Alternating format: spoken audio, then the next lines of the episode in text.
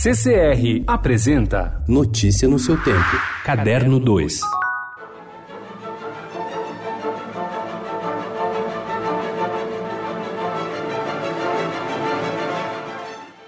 Da geopolítica à cultura popular, difícil imaginar uma peça do universo clássico mais célebre do que a Sinfonia número 9 de Beethoven. Peça que também no mundo dos concertos tem sua simbologia, servindo sob medida para as celebrações. Não será diferente esta semana, quando a obra será interpretada pela USESP na Sala São Paulo de hoje a domingo, marcando a despedida da maestrina Marian Elsop do posto de diretora musical e regente titular da orquestra após oito anos de colaboração a música de Beethoven, desta vez, virá acompanhada da obra de compositores brasileiros e com o texto cantado em português.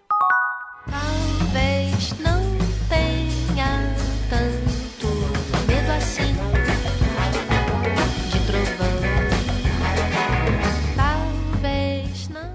É com uma música chamada Saudade, palavra tão brasileira, que Ana Frango Elétrico abre o segundo disco, Little Electric Chicken Heart. O som da cantora e compositora carioca, no entanto, expande as fronteiras de tempo e espaço. Pode ter toques das canções classudas de Burt Bacharach e guitarristas alucinadas inspiradas no indie rock atual.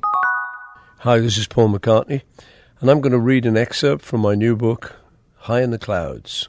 Are you ready? Okay, here we go.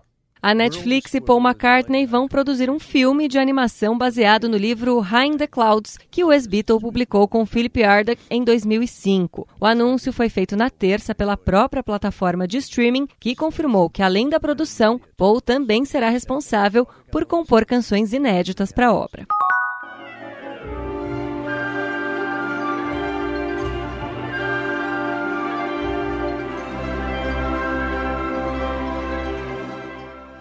Em 2019, a Cisne Negro, companhia de dança, completa o 36º ano apresentando o espetáculo Quebra-Nozes, de Tchaikovsky, nesta quinta-feira, dia 22, no Teatro Alfa. Tradicional, o balé musical criado pelo russo em 1891 movimenta há quase quatro décadas a vida de Uda Bittencourt, fundadora da companhia, e sua filha, Dani, que segue como diretora artística de uma montagem com o ritmo de carnaval.